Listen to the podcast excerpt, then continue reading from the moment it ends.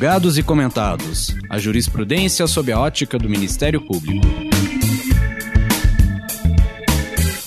Uma produção Ministério Público do Paraná.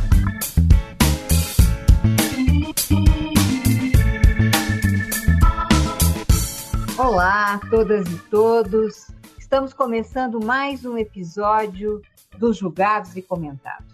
Eu sou Sâmia Bonavides e hoje abordaremos sobre constitucionalismo feminista e, para tanto, contamos com a participação de Stefânia Barbosa, professora de Direito da Universidade Federal do Paraná. Falar sobre a interpretação do direito por meio de um constitucionalismo feminista requer que se fale sobre gênero e perspectiva de gênero. De acordo com Simone de Beauvoir, ninguém nasce mulher, torna-se mulher.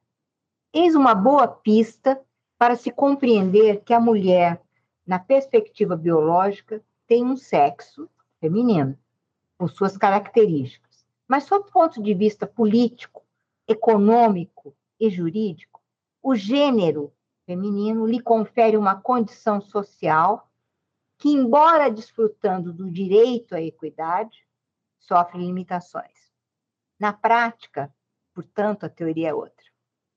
Muitos são os instrumentos, mecanismos e métodos que hoje são pesquisados para uma situação que na prática seja mais efetiva, com vistas à mudança de cultura, transformando hábitos e interpretações arraigadas, que significam, em resumo, o apego à tradição patriarcal.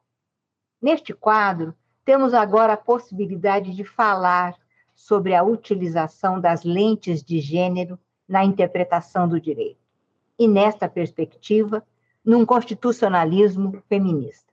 Missão nada fácil, mas com a ajuda de uma mulher muito bem preparada e que tem esta preocupação doutrinária, se dedicando ao desenvolvimento dela, vamos hoje aprender ou aprimorar nossos conhecimentos neste tema.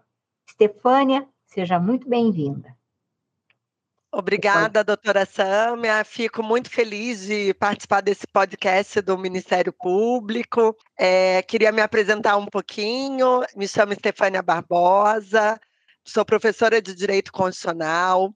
Sou formada há 26 anos, mas como professora já faz 20 anos que, que sou professora e tenho estudado, fiz o mestrado e doutorado em jurisdição constitucional, em temas de precedentes, legitimidade do Poder Judiciário, mas tenho estudado também esse tema de constitucionalismo feminista, até porque a gente se obriga, né, nós mulheres do direito constitucional, precisamos é, enfrentar algumas questões relacionadas a estereótipos, às relações de poder e tentar aí, é, de alguma maneira, promover uma maior igualdade entre homens e mulheres.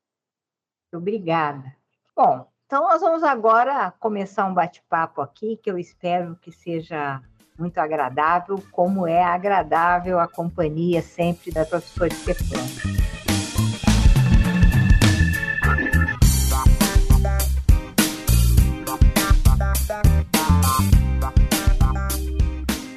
Tema é relativamente uma novidade?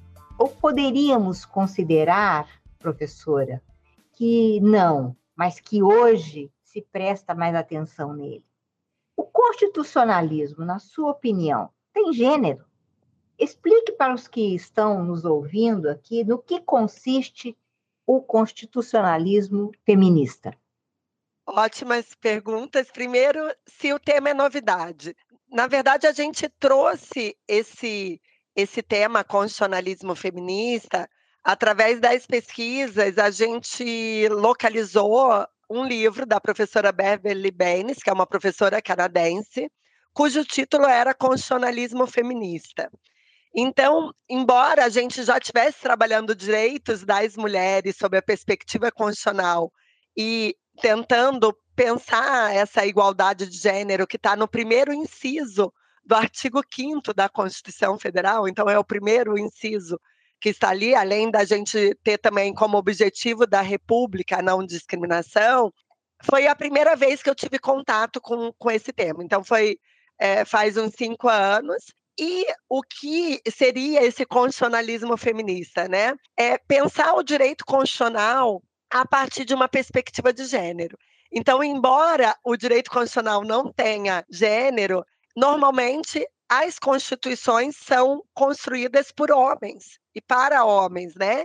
Então, se a gente pensar uh, na nossa constituinte, embora até a gente teve pouca, pouquíssimas mulheres constituintes, mas a gente teve até um efeito grande, é uma Constituição é, relativamente avançada em matéria de proteção das mulheres, em, na questão de gestante, né, estabilidade de emprego, violência doméstica, a mulher podendo ser chefe de família sozinha, a proteção no espaço da família. Então, a gente teve muitos avanços que hoje fazem parte da nossa rotina e que não parecem tão avançados assim. Mas é pensar que vários temas do direito constitucional podem ser repensados a partir da perspectiva de gênero. Um dos temas, só para exemplificar, porque a gente pensa a partir normalmente direitos fundamentais, mas o tema relacionado à democracia, a própria legitimidade democrática é, tem mais legitimidade o parlamento ou mais legitimidade o poder judiciário para efetivar direitos fundamentais de minorias. E é, com o Congresso Nacional, com é, bastante conservador, um Congresso Nacional com pouquíssimas mulheres participando, a gente poderia fazer uma discussão de gênero do tema da democracia que enquanto as mulheres são destinatárias das normas, elas não têm participado do debate de forma ativa. E um exemplo bem simbólico dessa minha fala foi a PEC 181, que acabou não sendo aprovada, mas a PEC 181 era uma reação à decisão que o Supremo teve no habeas corpus sobre aborto legal.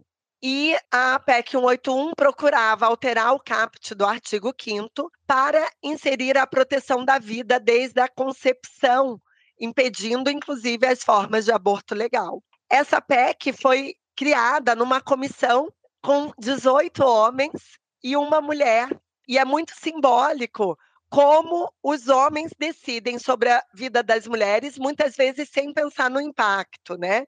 Então, o constitucionalismo feminista, embora o constitucionalismo seja né, pensado, o constitucionalismo liberal, que é o nosso constitucionalismo, seja pensado a partir das perspectivas de direitos fundamentais e separação dos poderes, a gente poderia pensar nas questões estruturais, a questão federativa, se os Estados-membros teriam maior autonomia, por exemplo, para efetivar direitos fundamentais das mulheres, para proteger as mulheres em caso de violência, para proteger discriminação no âmbito do trabalho, porque às vezes a questão federativa ela torna invisível o tema que quando chega no Supremo entra na questão federativa, é competência da União, não é competência dos estados. Então, o constitucionalismo feminista é pensar nessa igualdade nas diferentes perspectivas do direito constitucional. Poder constituinte, a gente tem a primeira é, constituinte do Chile, que foi paritária. Então, é pensar nos diversos temas né, com essa lente de igualdade de gênero. Muito bom, muito bom, muito pertinente essa sua análise e nos leva a outras reflexões. Por exemplo, o juiz francês Antoine Garapon, numa mensagem muito simples, mas bem significativa, disse num texto mais ou menos isso. Quando chegamos ao recinto da justiça, somos iguais. Mas uma vez dentro dele, o ritual judiciário diferencia a todos. Isso também acontece, professor Estefânia, na sua opinião, na perspectiva de gênero? Ou seja, há uma interpretação machista do direito? Então, doutora Samia, entendo que sim. Primeiro, porque o direito reproduz as relações de poder e naturaliza as relações de poder que existem na sociedade. Então, a gente tem que pensar que, ao longo da história da humanidade, da história recente, a mulher tem.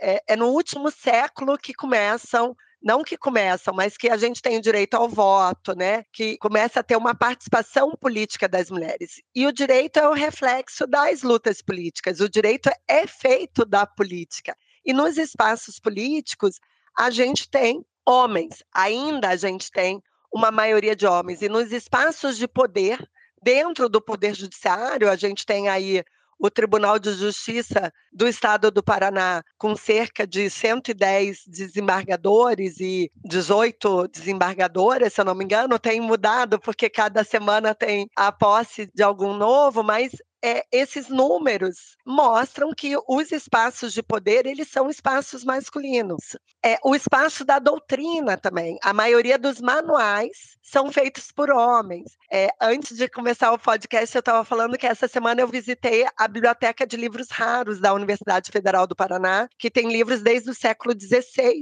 E ali na parte de livros raros só temos autores homens, né? Tem época que a mulher não era nem dado o direito à educação, o direito a uma formação, o direito à universidade.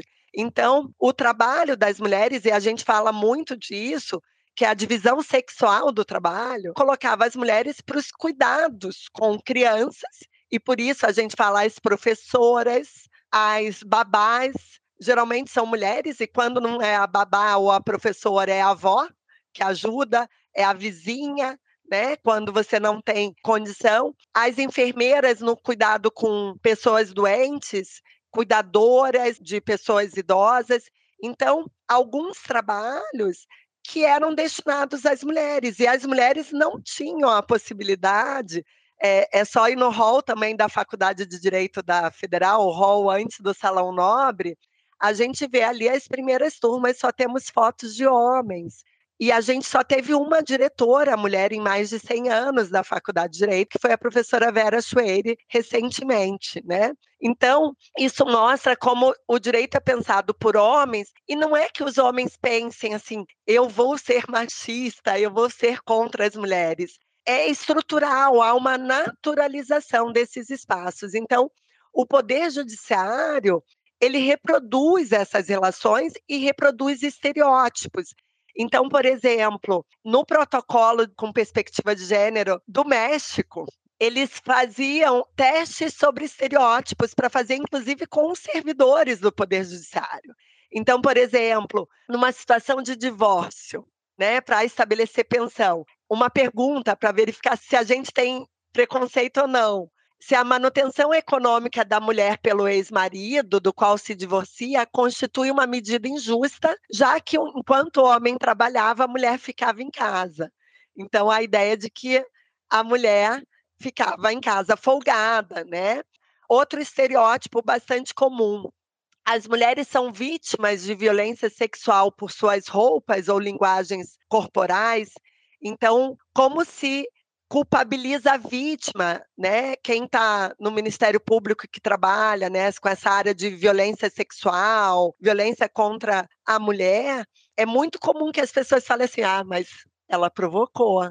Olha como ela estava com saia curta, como se um crime de estupro precisasse ser daquela mulher com calça ou com uma saia comprida andando, voltando do trabalho, sendo estuprada por um desconhecido. Quando isso acontece numa balada, uma menina jovem que sai com roupa curta, porque as meninas jovens saem com roupas curtas, como se isso autorizasse. Então, isso é reproduzido no judiciário, porque o juiz ele faz parte dessa sociedade, então ele, ele reproduz é, aquelas relações que acontecem na sociedade. Então a gente precisa visibilizar o tema para a gente perceber que há uma estrutura machista e que reproduz é, esses estereótipos também no Poder Judiciário.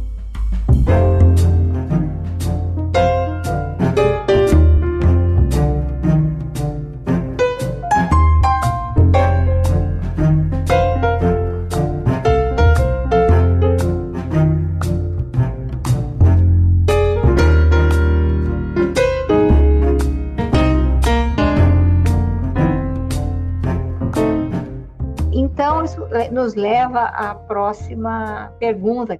Como é que é possível incrementar essas lentes interpretativas do direito para ser mais efetiva a mudança que precisa se operar no campo da equidade de gênero. E também, Stefânia, para uma melhor contextualização, talvez você pudesse aqui já dar uma noção um pouquinho mais técnica, né, do que diferencia gênero do sexo biológico. Então, a gente vai falar do sexo biológico ao nascer, né? Então, o sexo feminino ou masculino, com as suas diferenças, mas os gêneros são atribuições uh, e significação das relações de poder, impondo um papel que homens e mulheres devem desempenhar na sociedade.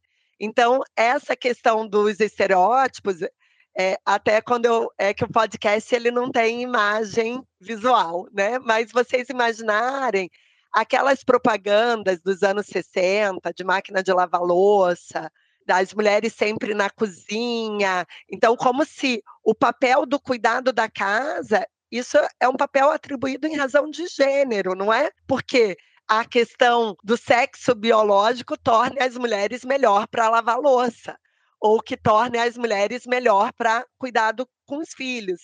Mas a gente tem essa questão de, de produção do papel, a gente tem o papel da religião também, doutora Sâmia.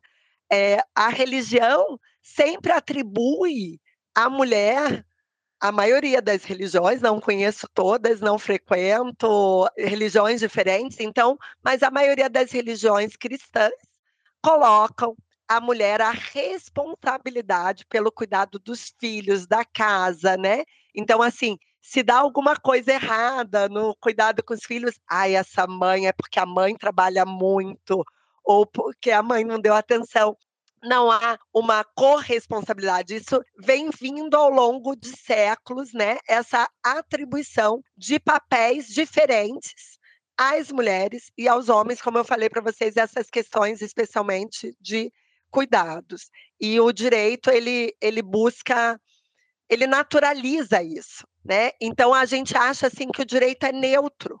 Só que muitas vezes quando ele tem essa aparência de neutralidade, ele está mantendo uma relação assimétrica de poder, né? Então, uma relação pode ser uma relação assimétrica é, no ambiente de trabalho, uma questão de assédio, né? A gente pode ser no ambiente doméstico, os casos de violência contra a mulher, mas é, o direito ele, ele neutraliza a questão de direito previdenciário. Normalmente a gente não pensa muito é, numa perspectiva feminista, mas a, a maioria das mulheres, as que não são servidoras públicas, né, nesse Brasilzão, a maioria das mulheres só consegue se aposentar por idade. E por que, que as mulheres só conseguem se aposentar por idade? Porque elas assumem o trabalho doméstico, o cuidado com os filhos, mulheres que não têm relação de igualdade no ambiente privado, então, essas mulheres acabam, elas trabalham no mercado informal, ficam sem contribuição para a Previdência, elas param de trabalhar para cuidar da criança, porque pagar a vizinha para cuidar não compensa, porque ela ganha muito pouco trabalhando. Então, quando a gente tem uma reforma da Previdência e coloca lá um, uma carência de 20 anos de contribuição, isso vai impactar especialmente na velhice das mulheres mais pobres, né? Essas mulheres que vão ficar desamparadas e que não têm uma proteção específica. E lembrei agora, em Portugal, já eu li isso há uns 20 anos atrás, né? É, imagino que só tenha progredido, que não tenha tido retrocesso nessa matéria. Os benefícios previdenciários são somados e divididos entre o homem e a mulher é, especialmente entre aquele que ficou com, responsabilidade, com as responsabilidades familiares. E se acontece de separarem né, na, na vida madura, e a mulher, nesse tempo, trabalhou para cuidar da casa e dos filhos, ela vai somar, se ela vai receber um benefício pequeno, vai somar com o benefício do ex-marido e vai dividir é, pelo tempo que ficaram juntos. Isso me parece bastante interessante, porque a gente não tem olhar de gênero e tem uma desproteção muito grande das mulheres que se divorciam aí perto dos 50 anos, que talvez seja a idade mais comum de divórcio, e isso impacta em não receber pensão alimentícia, porque é ela que volte para o mercado de trabalho aos 50 anos, e também nessa desproteção da Previdência. Então, a gente precisa pensar nesse impacto.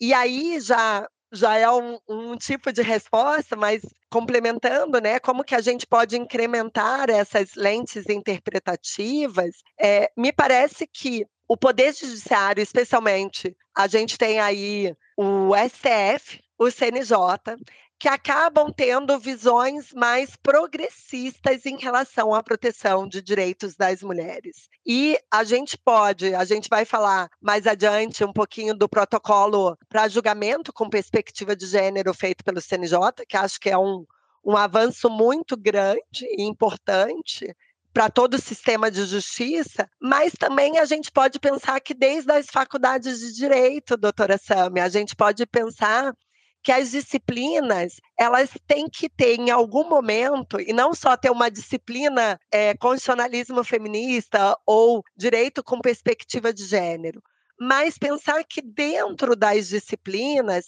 a gente possa é, em algum momento colocar a perspectiva de gênero. Né? Então, como que o direito penal pode ter perspectiva de gênero?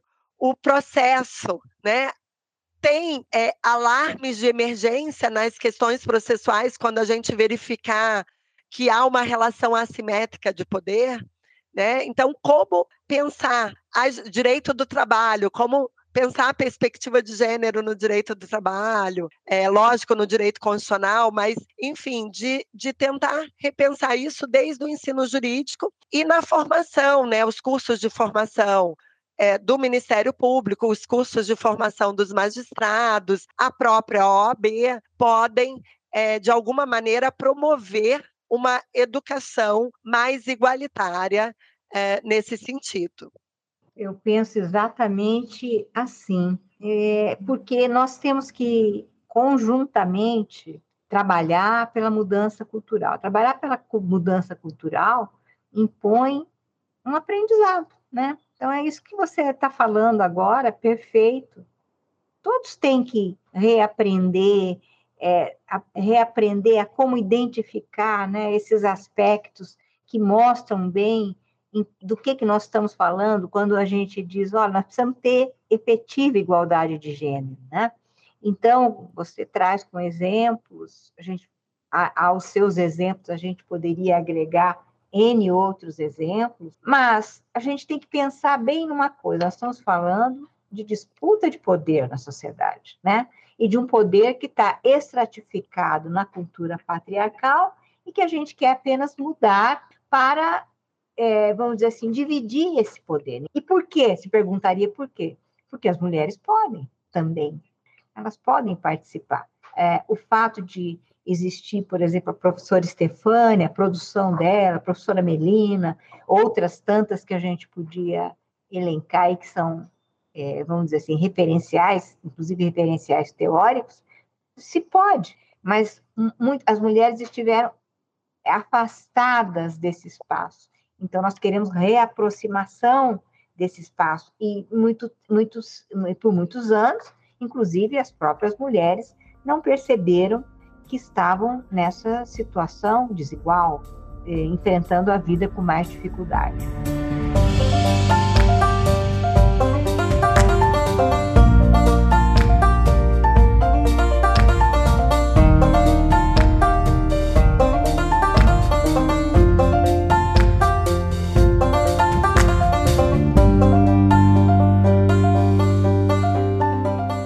Portanto, Stefânia, professora, a exemplo do protocolo para julgamento com perspectiva de gênero, é, que você já mencionou agora, do CNJ, né? Você podia falar até um pouco mais a respeito dele, mas além dele, há alguma outra iniciativa que seja importante mencionar como algo de impacto na mudança da aplicação do direito? É, doutora Sam, eu acho que o protocolo, é, eu diria que hoje é o mais importante Primeiro, porque ele traz até as normas de direito internacional dos direitos humanos, de proteção da, da mulher, as normas constitucionais. Então, ele organiza essa proteção que já existia. Mas eu acho importante, por exemplo, a gente estudou, antes de, de elaborar um protocolo com perspectiva de gênero, a gente participou, inclusive com a doutora Mônica, do MP, do grupo interinstitucional de gênero, então tinha outras promotoras, tinha juízas federais, juízas do trabalho, tinha a doutora Marilena pela OAB, eu, a professora Melina, às vezes a professora Clara, e a gente também estudou o protocolo do México. E o protocolo do México, ele coloca, inclusive, é, a possibilidade de anular um julgamento que não tenha tido a perspectiva de gênero. Então, como isso é importante num instrumental, quer seja para o Ministério Público, quer seja para a advocacia, né? Então, é, é perceber, inclusive, para a parte, para o cliente, né, quando tem um, um, alarme de emergência em toda a esfera do sistema de justiça. Então, é pensar em como assistentes sociais têm que fazer análise, como que as entrevistas, é, como que as audiências, a gente teve o caso de Santa Catarina, da Mari Ferrer, que foi um caso emblemático, como o estereótipo, como havia um julgamento pela roupa, é, pelo perfil, como se é, isso autorizasse né, e, e aliviasse um crime de estupro. Então, como isso vai acontecer na Justiça do Trabalho em casos de assédio moral, sexual, eu falei assim, imaginar uma uma enfermeira assediada pelo médico no hospital, né? há uma relação mais distante, ou mesmo em casos em que aquela empregada tem um emprego menor, então o chefe, ela não pode perder emprego. Como qual o alarme de emergência que a gente usa naquela relação. Então, eu diria que hoje o protocolo talvez seja o mais importante, mas a gente tem várias medidas legais que tentam proteger de alguma, alguma maneira. Me parece que a Lei Maria da Penha ela tem uma perspectiva de gênero, apesar de gritos muitas vezes, né? É, reclamações. A gente teve recentemente declarado constitucional pelo Supremo o artigo que altera a possibilidade que altera a Lei Maria da Penha para permitir que lugares em que não tem é, comarca, que não tem juiz, o policial possa retirar o agressor, independente de decisão judicial, e submeter em seguida à decisão judicial. E veja como o machismo é tão estrutural que a, a ação foi interposta pela AMB, pela Associação dos Magistrados do Brasil, que alegou que havia uma inconstitucionalidade ali, porque violaria a reserva de jurisdição. Só o juiz poderia decretar a, a a entrada na casa e que isso violaria o direito à inviolabilidade do domicílio. E uma perspectiva de gênero permite ver que, uh, ainda que seja equivocada a retirada do agressor, a violação do domicílio ela pode ser reparada. A vida da mulher não pode ser reparada. E os casos de feminicídio mostram as urgências que a gente não pode esperar, que eles são emergenciais, eles é, é, um flagrante diferenciado, né? Normalmente tem ameaças, aquilo já vai acontecendo até que venha uh, o feminicídio. Então, como colocar uma perspectiva de gênero? Então, a lei também pode trazer perspectiva de gênero real, concreta, né, de proteção. É, as decisões judiciais já vêm acontecendo, a gente tem grupos de juízas que geralmente são mulheres, não que os homens, promotores, homens, procuradores, juízes, desembargadores devem atuar, porque isso é uma orientação do CNJ, e não só devem a, a, atuar com perspectiva de gênero, porque é a orientação do CNJ, mas me parece que é importante essa visibilidade nos precedentes também, doutora Sâmia. A gente tem falado que é preciso que que o sistema de justiça seja provocado para falar sob a perspectiva de gênero e que seja isso visibilizado nos precedentes, porque a partir do momento em que os precedentes vão enfrentando e trazendo uma outra racionalidade, permite que outros juízes em outras comarcas, outros promotores ou promotoras possam utilizar essas decisões para avançar. Então, é, as escolas de formação me parecem que seriam um instrumento bastante importante e o diálogo também. É, só lembrando de um caso, teve, acho que antes da pandemia eu dei um curso de constitucionalismo feminista na Justiça Federal, e as servidoras da Justiça Federal falaram do sistema financeiro de habitação, que o Minha Casa Minha Vida tem uma perspectiva de gênero. Ele coloca as mulheres, porque muitas vezes as mulheres são abandonadas pelo marido. Então, elas que vão ficar com a família têm que ficar com a proteção do imóvel também mas elas que ficam com a dívida. Às vezes a gente, assim, sistema financeiro de habitação, como é que eu vou pensar com perspectiva de gênero? E esse diálogo, muitas vezes, com os servidores e servidoras do sistema de justiça também permitem que a gente possa pensar a teoria e a teoria permite que possa pensar os casos concretos, né? Então essa essa troca, esse diálogo me parece bastante importante para a gente avançar. Com certeza, porque abrem novos campos para a gente refletir, né? Que o quanto a gente está, vamos dizer assim, precisando avançar, né? Quanto nós temos de atraso, né? E, e nessa perspectiva, isso que você falou antes, é, dando o exemplo de Portugal lá, mesmo que a mulher não possa estar na rede produtiva por uma contingência do sistema familiar, os encargos que ela tem, por exemplo, com a maternidade, é, é, é preciso se compreender isso, fazer reflexões a respeito disso. E, e esse ponto, por exemplo, eu, eu, vejo muita dificuldade de ser a, alcançado pelos homens e às vezes pelas próprias mulheres. Como nós temos que ampliar os horizontes mesmo, né, Stefânia? É, não seria importante, na sua opinião, que também o Ministério Público, a Defensoria Pública, a própria OAB, passassem a implementar algo que componha um sistema de interpretação e aplicação do direito na perspectiva de gênero?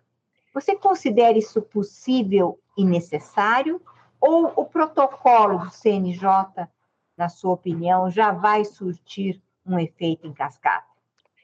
Então, eu acho que o protocolo talvez seja o primeiro passo né, um passo inicial para a gente é, ter uma luz sobre as diferentes áreas do direito e como é, pensar a perspectiva de gênero nos casos concretos, mas me parece importante que, é, veja, foi feito pelo Conselho Nacional de Justiça e me parece que com um grupo de juízas de diferentes áreas do Brasil.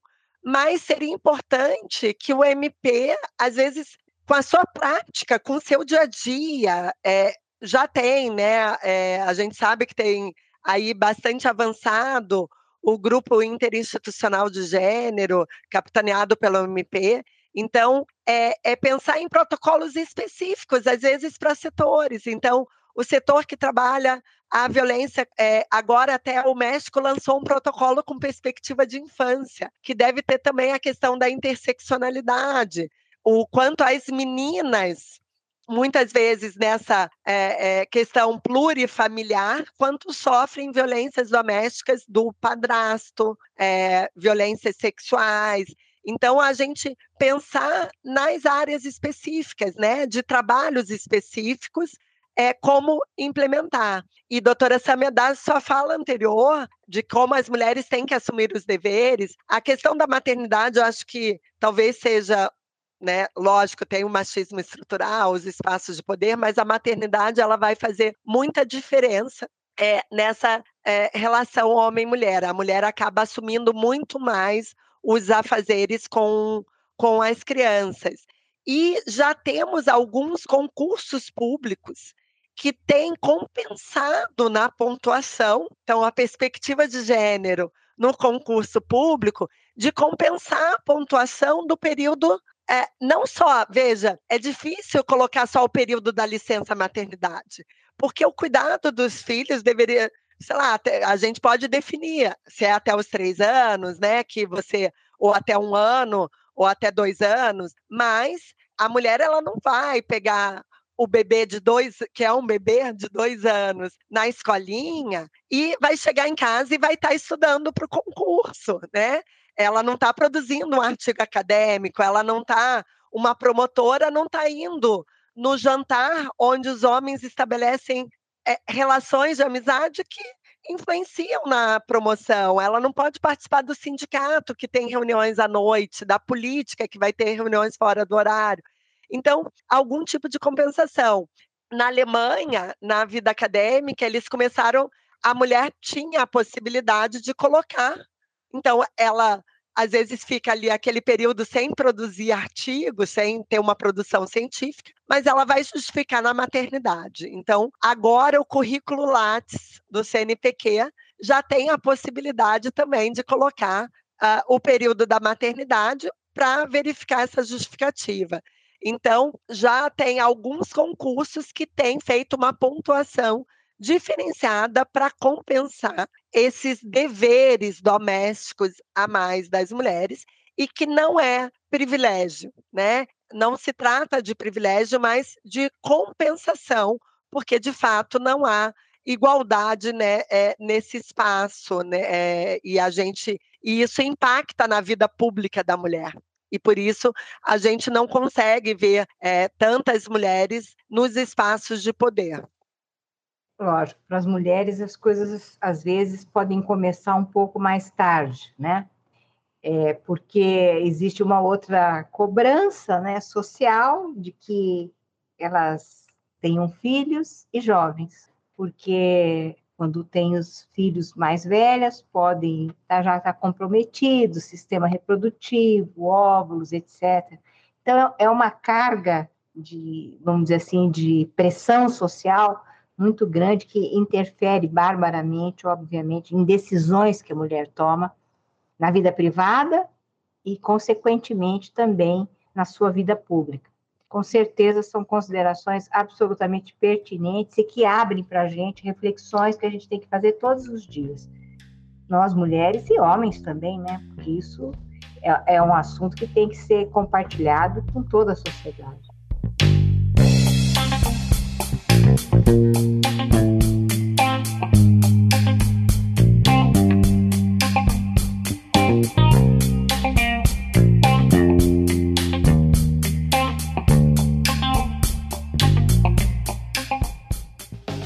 Quase chegando no final. É uma pena, a conversa estava uma delícia.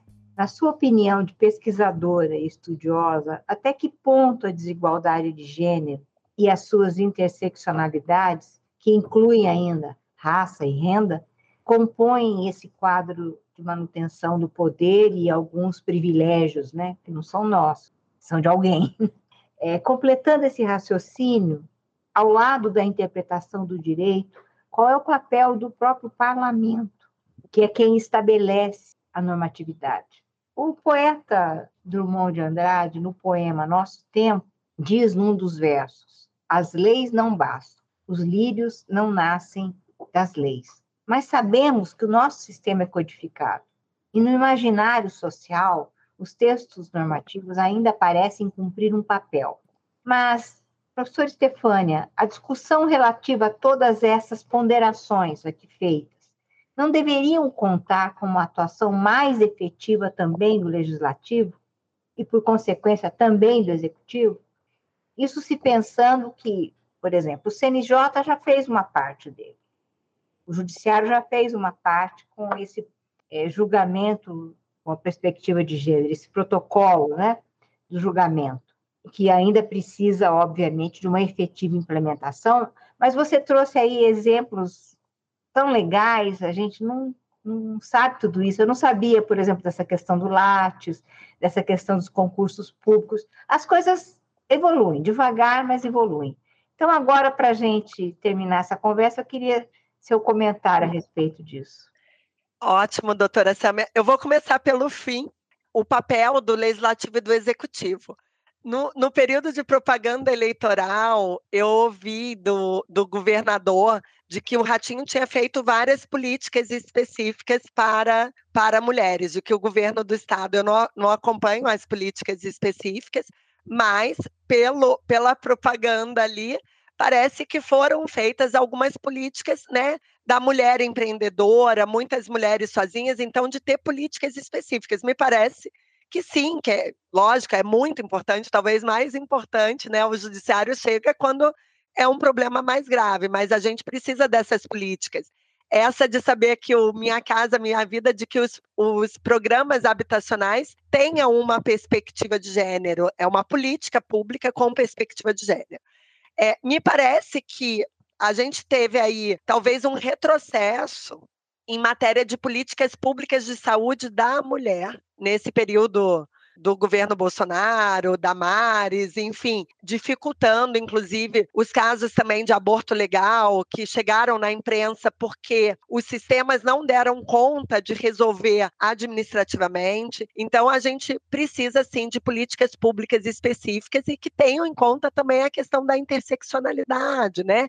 Mulheres trabalhadoras rurais, mulheres que trabalham em zonas sem saneamento básico, né, que estão sujeitas é, ao trabalho mais pesado e, portanto, a sua expectativa de vida, de sobrevida, impacta na previdência, mas impacta também no sistema de saúde. Então, quais as políticas para as mulheres é, de informação sobre, sobre a questão da saúde para as mulheres mais vulneráveis, especialmente, é, de informação. Agora, então, o executivo, eu acho que pode promover muitas e pode ser o executivo prefeitura, pode ser o executivo governador, né, no, o governo do estado, do, do município, acho que todos podem promover e pensar em políticas públicas específicas de mulheres, né? Não só esperar o governo federal. O legislativo, eu diria que o legislativo federal talvez seja mais difícil a gente tem tido nos últimos anos bancadas bastante conservadoras e as bancadas conservadoras é, com um viés do neo não são conservadores, são vem o neoconservadorismo e o neoconservadorismo é antidireito das mulheres. O neoconservadorismo ele une o movimento pró-armas, o movimento anti-casamento gay anti-aborto, anti-direitos das mulheres e religião, num pacote é, único. Então, é, eu não vejo com poucas mulheres e com esse perfil no Congresso, eu, eu tenho pouca, pouco otimismo de que o legislativo vá promover, mas a gente pode fazer pressão. Então, é importante na democracia outros tipos de pressão para que avance nesse sentido. E questão da interseccionalidade, né? Então, até que ponto a desigualdade de gênero e as interseccionalidades compõem quadro de manutenção de poder e privilégio. Então, na verdade, a gente não é só mulher, né? A gente pode ser a mulher da elite, que ainda assim é mulher e sofre alguns preconceitos, mas é diferente da mulher negra, da mulher pobre, da mulher refugiada. A mulher refugiada, ela normalmente sofre violência se ela está na guerra, ela sofre violência sexual. Se ela foge durante a fuga, ela sofre violência. E quando ela chega, ela sofre outros tipos de violência. Então, a interseccionalidade, ela precisa ser vista como um alerta vermelho, como se a gente pudesse colocar naquela época que a gente tinha processos em em papel, os processos físicos que tinham capas coloridas diferentes, como se nesses casos da interseccionalidade de relações de poder mais assimétricas, porque são mais assimétricas, porque tem mulheres que vivem em locais em que a violência é estrutural, que tem mulheres que não têm como sair de uma situação de violência, porque se eu não tiver estrutura de acolhimento, essas mulheres dependem economicamente dos maridos. Então, é como se a gente colocasse uma capa vermelha, ou que a gente, então, coloque um alerta vermelho nos sistemas eletrônicos, é, que possa, de alguma maneira, fazer um olhar reparador dessa situação tão assimétrica. Então, é necessário, sim, pensar que as mulheres, dentro dessa dupla ou tripla ou quádrupla vulnerabilidade, precisam ser protegidas. E é bem interessante, já para finalizar, a Corte Constitucional da Colômbia, ela, em alguns casos, colocou prioridade absoluta, né? É, nesses casos de as mulheres deslocadas internas por conta do, das guerrilhas, que elas ficavam viúvas, tinham que fugir, ficavam sem casa, sem emprego, né, e com os filhos. Então, como o Estado dá prioridade fazendo uma perspectiva de gênero? Eles não falavam ainda de perspectiva de gênero, mas falavam da dupla vulnerabilidade dessas mulheres que demandavam, então, uma situação prioritária uh, de olhar de políticas públicas de proteção dessas mulheres. Então, é, isso me parece bastante importante, esse olhar também.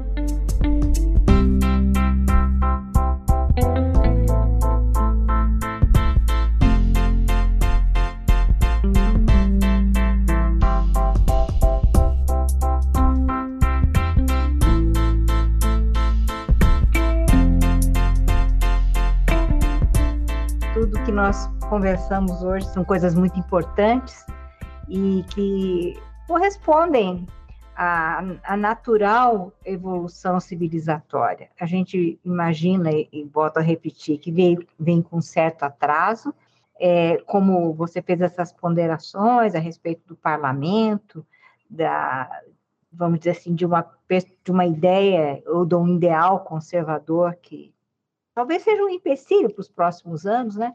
Mas eu acho que a força, né, a força evolutiva da humanidade e do mundo globalmente falando, né, deverão, de certa forma, influenciar, influenciar e falar um pouco mais alto. A gente, pelo menos, espera isso. Né?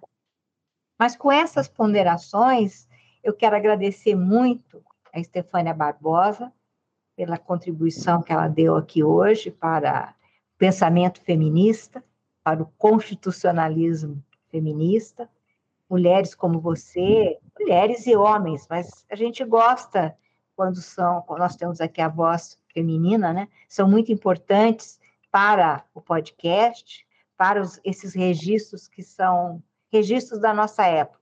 Nós temos que ter a cara da nossa época, século XXI. Muito obrigada, viu, Stefânia, pela tua contribuição hoje. Se você quiser se despedir, é, muito obrigada, obrigada pelo convite, espero ter contribuído e um abraço também para todo mundo que está nos escutando. Não se esqueça de curtir ou se inscrever em nossas redes sociais e assinar nosso podcast no aplicativo de sua preferência. Você também pode participar da elaboração dos julgados e comentados para sugerir um tema, encaminhar dúvidas ou comentários e você usa para isso o e-mail julgados e comentados arroba mppr.mp.br ou pelas nossas redes sociais. Muito obrigada e até a próxima.